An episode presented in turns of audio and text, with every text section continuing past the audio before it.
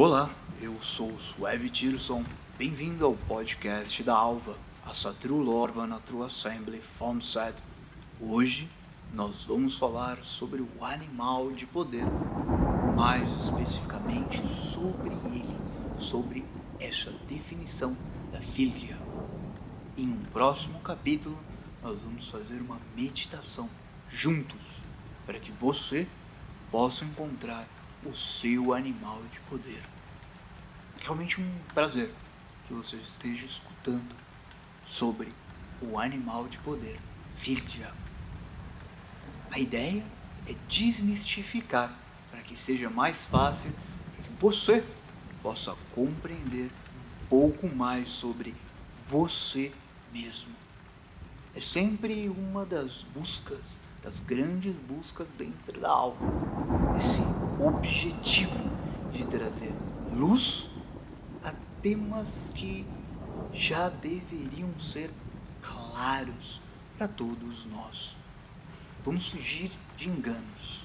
Vamos fugir do que não é. Vamos falar sobre o que é, ok? No livro dos sonhos, um livro que fala sobre as tradições islandesas de 1958, nós podemos encontrar a palavra fildia, relacionada à placenta. E se buscamos hoje no islandês atual, encontramos a tradução de fildia como seguir, como seguidor. A partir desse ponto, então, nós podemos começar a racionalizar o pensamento de que a filha como uma entidade que se conecta a nós através da placenta e que nos segue. Mas não é apenas isto. Essa primeira ideia, essa primeira conexão diretamente na placenta está correta, mas temos que nos lembrar que no ritual de nomeação nossos avós nos conectam à poderosa linha das dizires do nosso sangue. A Harmíndia individual, a nossa Harmíndia individual, mas também a Harmíndia que carrega a nossa família. Falo isso para que você não confunda a Harmíndia individual, a Harmíndia que é da sua família com a sua filha, ok? Nós temos que visualizar a filha como uma das partes do seu eu, do seu self. Nossa religião possui a divisão do eu em muitas partes. Mas isso não é o tema do nosso podcast. No futuro estudo, nós podemos sim nos aprofundizar em esse tema. Acho que seria interessante. Mas, por favor, não confunda com a ideia da alma. A alma é completamente diferente, ok? Cada parte do seu eu é sozinho uma entidade única. E todas elas interligadas, formando um. A ideia de alma, a palavra sol, alma, em nórdico antigo, apenas surge no período das conversões de sangue, ou seja, ele é posterior e não tem a ver com a tradição por detrás da nossa fé. Nada é mais íntimo a você mesmo que a sua filha, já que ela é a manifestação espiritual e algumas vezes física do poder de uma parte do seu eu, do seu self. Tudo o que acontece com você possui reflexos na sua filha.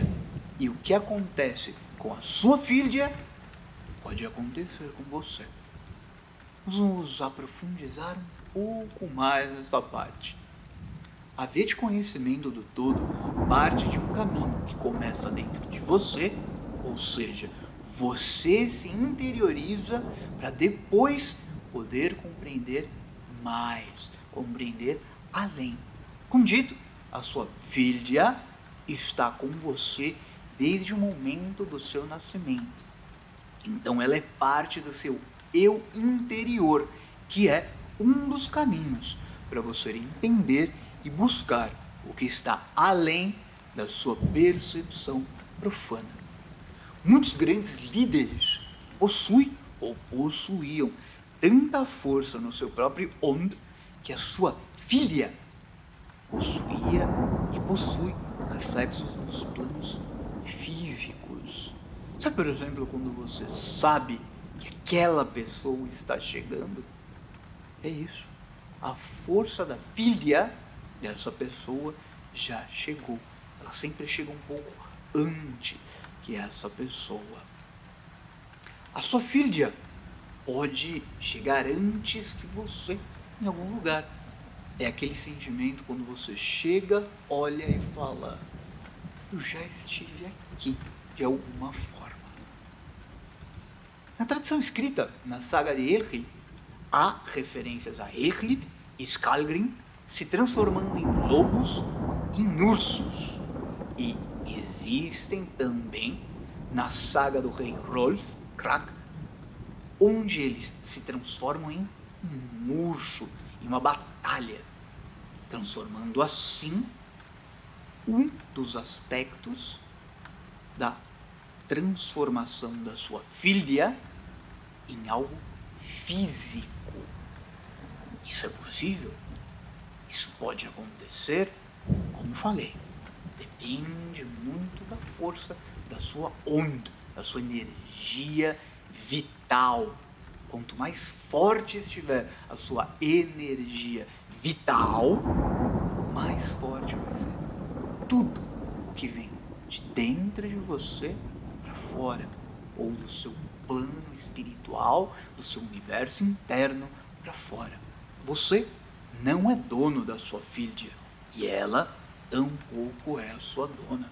O que acontece é um reflexo de uma parte de você que adota, na maioria das vezes, a forma de um animal.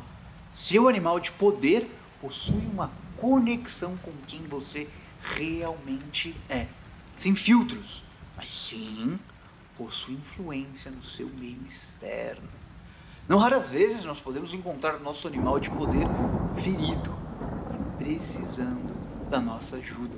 Você já sentiu, ouviu alguém falar que se sentia morto por dentro e de alguma parte de você estava bem lá no fundo, alguma parte sua, não seu todo, estava morto, estava doente, estava fraco.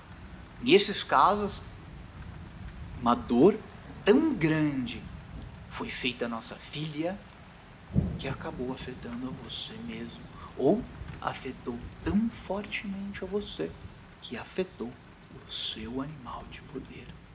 Seu animal de poder, além de caminhar, o seu animal de poder pode ajudar você e interceder em muitos aspectos dentro dos reinos e caminhos fora da realidade profana, fora da realidade objetiva, já que é ali que a sua filha vive. A partir do momento em que você tiver, em que você encontrar, que você tiver esse belo encontro, você vai se sentir mais conectado a uma parte adormecida de você mesmo. A força, o caminho para que você possa aceder à sua onda, à sua energia pessoal, vital, vai ser muito mais fácil. A partir desse momento, você vai conseguir encontrar ou visualizar melhor qual é o seu norte pessoal. Você vai poder ter vislumbres sobre a parte da trama que três cirandeiras estão embaixo de uma ar da árvore, em suas raízes, fiando. Uma parte desses fios é a sua história. Você pode ter vislumbres sobre isso. Para finalizar, a ideia desse rápido podcast, eu gostaria que você tivesse em mente que não existem hierarquias de animais. Ou seja, uma filha que possui a forma de um grande urso negro não é mais forte ou mais importante do que a filha de uma pequena aranha doméstica. Animais de poder possuem características ligadas a conceitos diferentes. Um animal não é mais forte ou mais inteligente ou mais importante que o outro.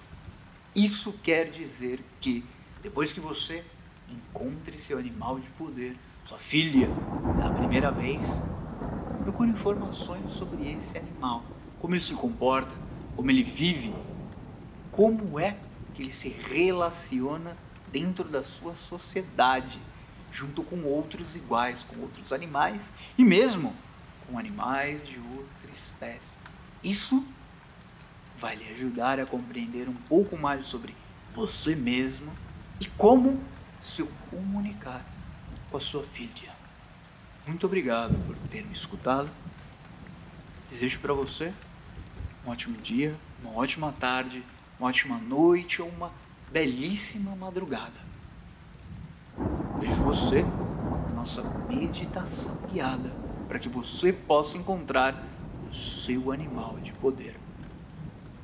Até lá. Escolhe.